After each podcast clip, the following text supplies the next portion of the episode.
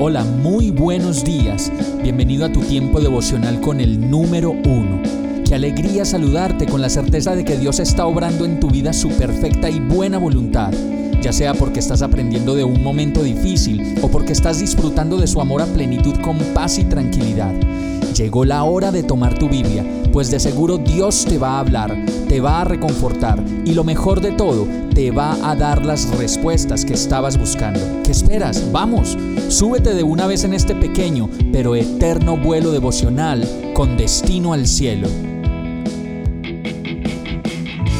Y el mensaje de hoy se llama Lo que no podemos ver, lo invisible de Dios. Segunda de Reyes 6, 15, 17 dice, Por la mañana, cuando el criado del hombre de Dios se levantó para salir, vio que un ejército con caballos y carros de combate rodeaba la ciudad. Ay, mi señor, exclamó el criado, ¿qué vamos a hacer? No tengas miedo, respondió Eliseo, los que están con nosotros son más que ellos. Entonces Eliseo oró, Señor, ábrele a Giesi los ojos para que vea. Y el Señor así lo hizo y el criado vio que la colina estaba llena de caballos y de carros de fuego alrededor de Eliseo.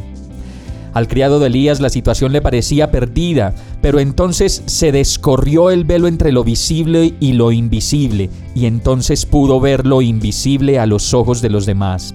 Y pudo ver también el ejército de Dios, un ejército celestial que rodeaba la ciudad.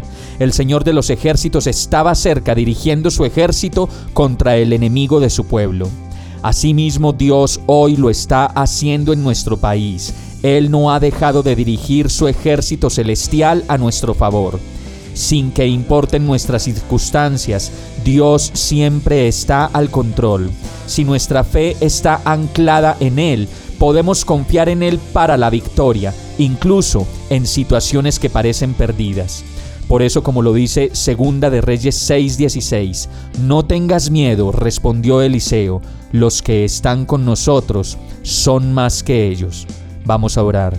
Señor mi Dios, gracias por la seguridad de tenerte a mi lado, de saber que tú peleas por nosotros como tus hijos, que peleas por nuestra familia, por nuestro bienestar, por nuestro país y por nuestro gobierno. Gracias porque solo a tu lado podemos ver lo que sin tu presencia no podemos ver y entender. Que tú siempre estás ahí, que tienes un gran ejército a nuestro alrededor y que en medio de todo lo que podamos merecer, tú vienes de nuevo con gracia a sanar nuestras heridas y a protegernos con tu gran amor. Gracias Dios, confiados y agradecidos en tus manos, oramos a ti, en el nombre de Jesús. Amén. Hemos llegado al final de este tiempo con el número uno. No te detengas, sigue meditando durante todo tu día en Dios, descansa en Él, suelta los remos y déjate llevar por el viento suave y apacible de su Santo Espíritu. Solo compártelo con quien lo necesite y ames. Hoy, de la mano de Dios, todo será un gran día. Para más información visita nuestra página www.iglesiabierta.com o llámanos al 313-334-0116. Oramos y rogamos para que cada día te enamores más de Dios y para que no pares de pasar todo tu tiempo con el número uno